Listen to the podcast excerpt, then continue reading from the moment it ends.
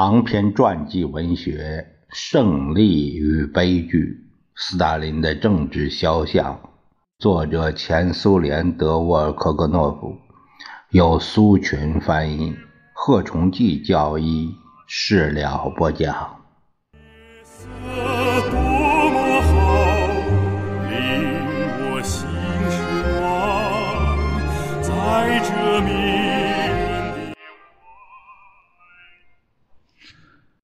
一九八六年十一月以前，在莫斯科郊外的茹科夫卡，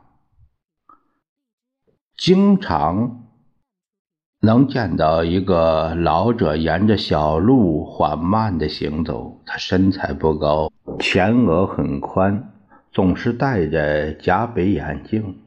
老者拄着手杖。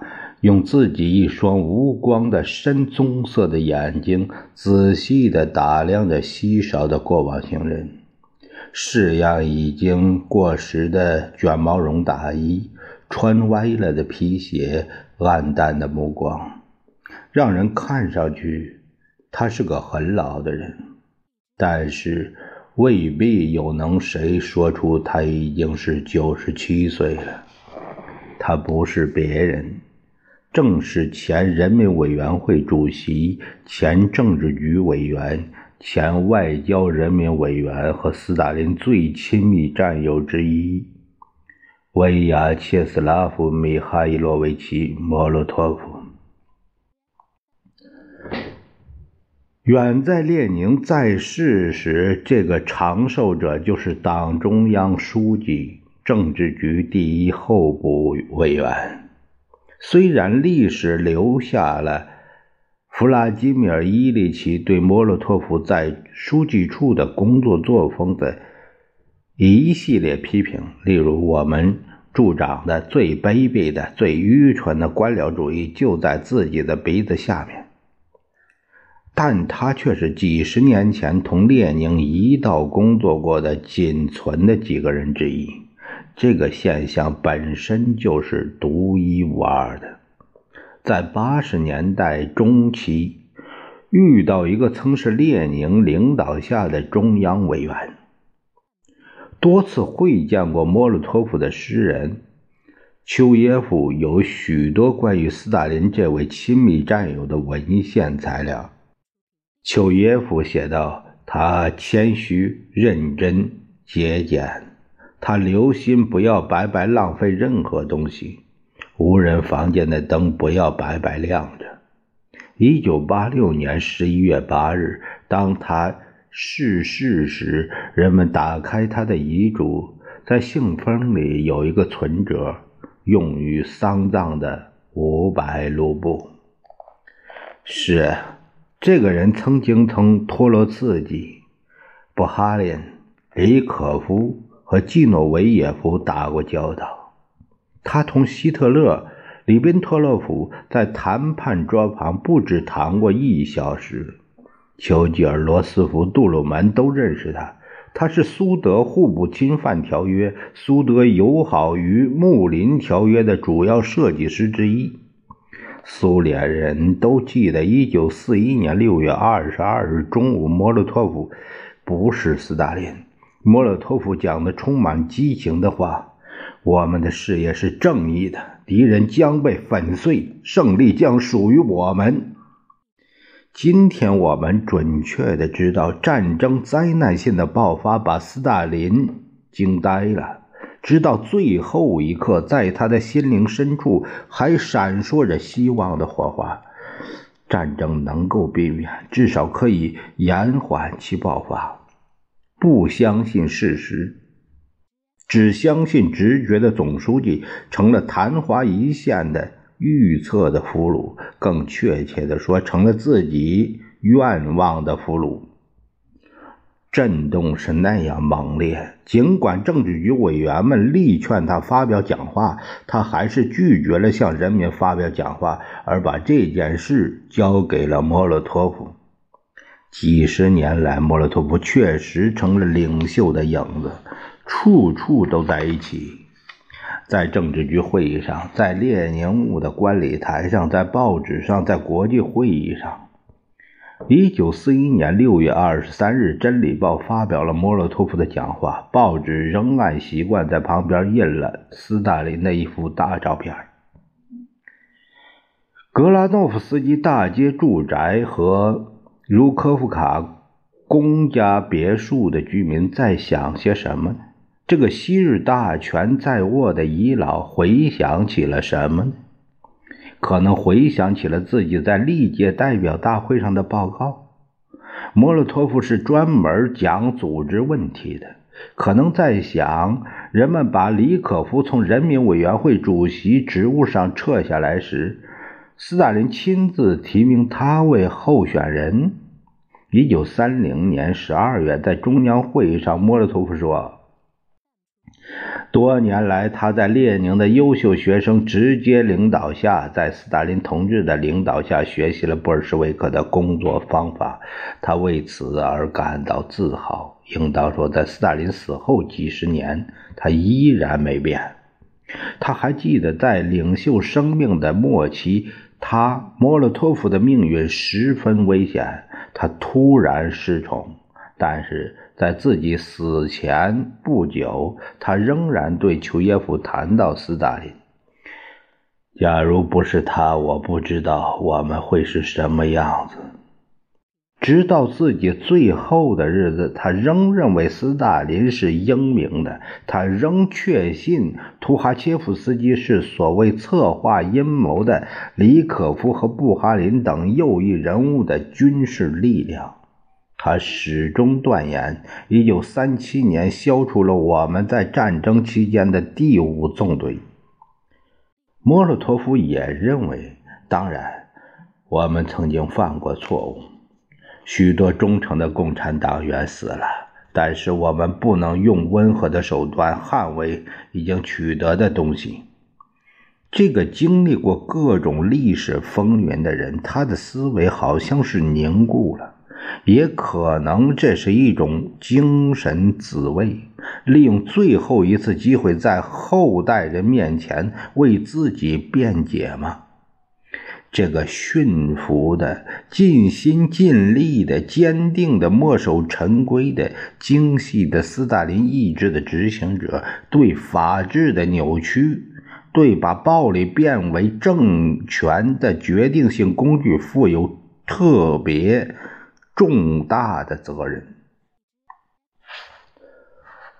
在可悲的、著名的1937年联共中央二至三月的全会上，莫洛托夫做了日德托洛茨基代理人的暗害活动、破坏活动、间谍活动的教训的报告。整个报告的内容是对社会暴行的呼唤。不坚定的共产党员，昨天的动摇已经变成同法西斯分子勾结在一起，为法西斯分子效劳的暗害、破坏、间谍的活动。我们要用打击回答打击，在自己的道路上到处粉碎这帮来自法西斯阵营的间谍和破坏分子。我们应当抓紧做完这件事，不要延误，不要动摇。他没有动摇。这一年的六月，一个告密者，要知道，曾号召抓紧做完这件事，这个号召没被丢在脑后。一个告密者给斯大林打小报告，硬说人民委员会负责工作人员老布尔什维克洛莫夫同李可夫和布哈林很接近。斯大林随手写着写道：“莫洛托夫同志，怎么办？”莫洛托夫立即做了简短的回答：“立即逮捕这个坏蛋罗莫夫。”喂，莫洛托夫，一个人的命运就这样决定了。逮捕、野蛮审讯、迅速判决、枪毙。一九零三年入党的党员，历史性的四月代表会议的代表，苏联执行委员会委员，和成千上万的忠诚的布尔什维克一样。被轻率地列入人民敌人的行列，正是莫洛托夫直接批准逮捕斯维尔德洛夫斯克州委的第一书记卡巴科夫、轻工业人民委员乌哈诺夫、远东边疆区执行委员会主席科鲁托夫以及其他许许多多的同志。在莫洛托夫的直接参与下，他所领导的人民委员会二十名人民委员当中有一多半受到迫害。对斯大林来说，这是一个非常合用的人。根据只言片语，他就能领会领袖的意图，而且具有非凡的工作能力。斯大林不止一次的当着其他政治局委员的面指出莫洛托夫的勤勉，这在斯大林来说是极少见的。一九四零年三月，莫洛托夫五十岁时，斯大林下令把比尔姆改为莫洛托夫市。虽然在我们祖国的地图上已经有几十个城市、村庄、集体农庄、国有农场冠上了这个名字。三十年代，在斯大林周围没有理论家了，大理论家当然是总书记本人。但有时斯大林也采取宽容态度，允许自己老战友中的某些人，首先是莫洛托夫，在理论探讨上表现一下自己。阿多拉自己在写给斯大林的一封信中，请请求领袖给共产主义科学院编纂的。哲学百科全书写两个词条：列宁主义的战略与战术，列宁主义关于社会主义建设的学说。斯大林在信上做了批示：阿多拉茨基同志，实际工作忙得要命，无论如何不能完成您的请求。你试试找一下莫洛托夫，他在休假，可能他会找到空闲的时间。致共产主义敬礼，约斯大林。当然，莫洛托夫不是理论家，但是在斯大林的战友弗罗西洛夫、卡冈诺维奇、安德烈耶夫和其他人中间，他还算可以。在外表沉着、非凡的自制力、神秘莫测、文质彬彬、官僚气派、得体行为的背后，掩盖着坚定的恶毒的意志。多次同莫洛托夫会见过的丘吉尔在自己的回忆录中这样描述他：他的头像圆形炮弹，黑色的小胡子，沉思的眼睛，他的冷冰冰的脸，机警的语言和有克制的沉着举止，恰当的体现了他的品质和机警。他的西伯利亚寒冬般的微笑。他的认真掂量过的和经常是明智的语言，他的温文尔雅的风度，使他成为在这个充满死亡的世界上苏联政策完美的工具。莫洛托夫在国内政策上也以这种全神贯注的态度全面支持斯大林。在领袖的阴影里，他可以说是领袖的意志最有影响和最无保留的执行者。没有这样一些执行者，就未必能够形成对领袖的崇拜。斯大林的另一个勤勉方面，不比莫洛托夫逊色的战友是拉扎尔·莫伊谢耶维奇·卡冈诺维奇。战后，在沃兹涅先斯基身边工作的谢尔盖·伊里奇·肖明对我说：“我记得有一次，我穿着一双新皮鞋，拿着什么文件去见卡冈诺维奇。他当时领导一个军工委员会。卡冈诺维奇拿起文件看了看我，而后目光停在我的皮靴上，把。”皮靴脱下来。斯大林的人民委员命令他：“为什么？”我结结巴巴的问道。丈二和尚摸不着头脑：“快脱！”卡冈诺维奇不愿做任何解释。后来人民委员把我这双新皮鞋拿在手里，长时间的看来看去，量靴筒，然后把皮靴扔在地板上，满意的说：“一双好皮靴。”接着又补充说：“我曾经是一个鞋匠。”谁知道呢？如果他一直当鞋匠，没准能保住自己的好名声。当然，如果这样，未必有人知道的。一九一一年，他就做出了自己的选择，但没有选择专业行业，而是选择了政治。那年，他加入了布尔什维克党，当时他哥哥已经是党员。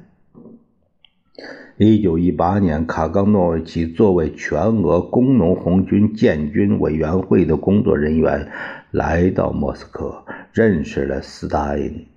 一九二零年，他被派往土耳其斯坦，但是在斯大林当上总书记之后，他把卡冈诺维奇从中亚调回来，派他担任中央组织指挥部部长。